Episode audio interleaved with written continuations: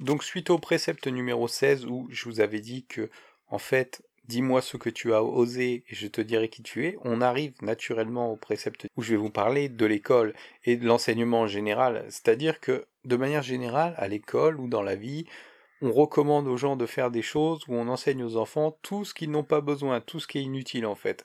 Et l'école, c'est un temple du savoir formidable, parce qu'on apprend quand même des choses à l'école, il hein, faut pas exagérer, mais euh, la façon dont l'éducation est envisagée euh, pour nos enfants, et même plus tard pour les adultes, ça pose un énorme problème, parce que en fait, aucun des événements qui se passent dans une salle des classes, de classe, ou dans les classes de manière générale, ne représente un véritable défi pour un élève.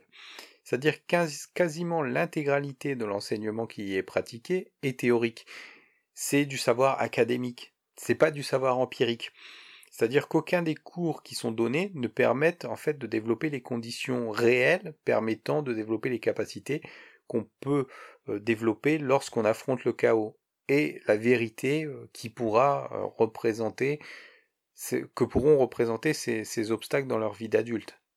par exemple, c'est très simple. Hein. si je, je veux me mettre à l'économie, par exemple, eh bien, il faut que je me lance pleinement dans une activité économique, que je rencontre les problèmes, et ensuite, c'est à partir de ces problèmes que j'aurai rencontrés que euh, j'acquerrai euh, l'expérience nécessaire pour eh bien, commencer à gagner de l'argent, par exemple. Mais nous, c'est pas ce qu'on fait euh, dans l'éducation.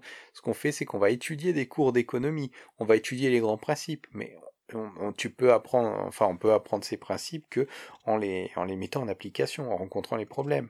Sinon, c'est que c'est que des choses qu'on imagine, en fait. Et c'est un peu ça le problème de l'éducation.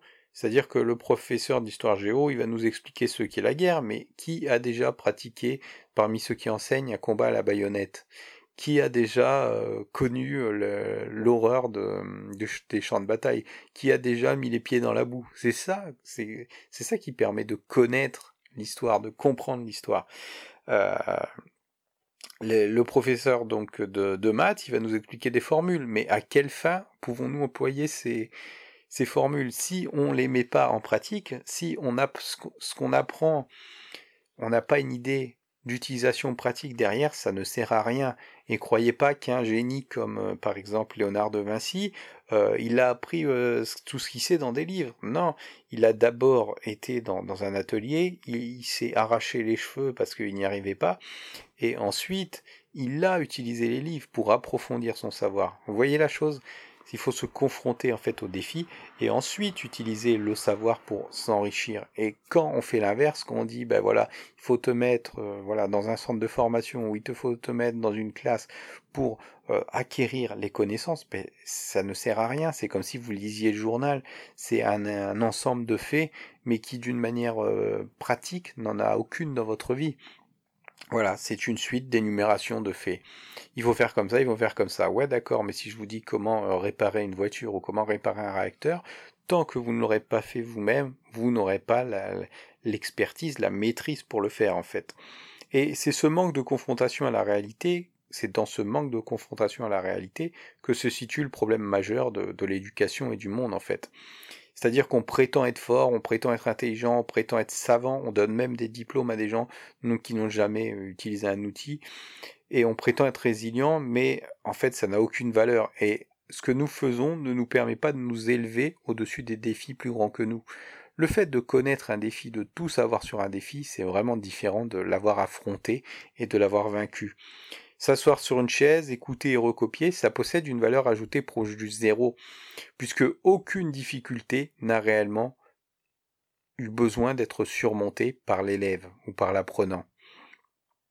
Et il n'y a rien à gagner ou perdre ou à réussir ou à ne pas réussir quand vous êtes dans ce genre de situation.